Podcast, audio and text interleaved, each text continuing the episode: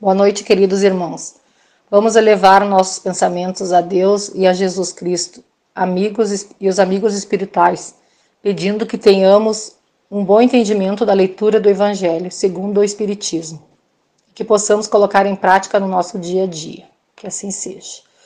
O Evangelho de hoje é do capítulo 13, que a vossa mão esquerda não saiba o que dá vossa mão direita. Item 19, benefício pagos como ingratidão. Um guia protetor, CENS 1862. O que pensar das pessoas que, recebendo a ingratidão como pagamento por um benefício prestado, deixam de fazer o bem com receio de encontrar outras pessoas ingratas? Essas pessoas são mais egoístas do que caridosas, pois fazer o bem esperando reconhecimento não é fazê-lo com, com desinteresse. O benefício desinteressado é o único que agrada a Deus. São também pessoas orgulhosas, pois se comprazem na humildade com o beneficiado, com o benefício, com o que o beneficiado vem agradecer a seus pés o benefício recebido. Quem procura na terra a recompensa pelo, pelo bem que faz, não irá recebê-la no céu. Deus só recompensará aquele que não procurou na terra o reconhecimento pelos bens que praticou. É necessário sempre ajudar os fracos, mesmo sabendo que eles não nos agradecerão. Se aquele que é ajudado esquece o benefício recebido, Deus os recompensará mais do que seriam recompensados pela gratidão do beneficiado. Se Deus permite que às vezes vocês sejam pagos com a ingratidão, é para experimentar a, a perseverança que devem ter em praticar o bem. Como podem saber se o benefício esquecido no momento não trará bons frutos mais tarde? Fiquem certos de que é uma semente que com o tempo germinará. Infelizmente, vê-se apenas o presente. Trabalhem para vocês e não pelos outros. Os benefícios abrandam o coração mais endurecido. Ele pode até esquecer os favores recebidos aqui na terra, mas quando, quando o espírito retornar ao mundo espiritual, ele se lembrará. E essa lembrança será para ele um castigo. Ele então lamentará a sua ingratidão e desejará reparar a sua falta, pagar a sua dívida em uma outra existência e muitas vezes aceitando uma vida de, de devotamento ao seu benfeitor, é assim, sem suspeitarem, terão contribuído para o adiantamento moral desse espírito. E reconhecerão mais tarde toda a verdade deste ensinamento. Um benefício jamais se perde, além disso.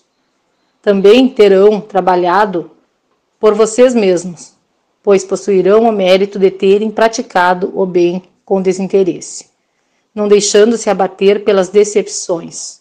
Meus amigos, se vocês conhecem todos os laços, conhecessem todos os laços que ligam a vida presente às existências anteriores, se pudessem entender o grande número de relações que unem os seres uns aos outros, para que eles possam progredir juntos, admirariam ainda mais a sabedoria e a bondade do Criador que nos permite reviver para chegar até Ele.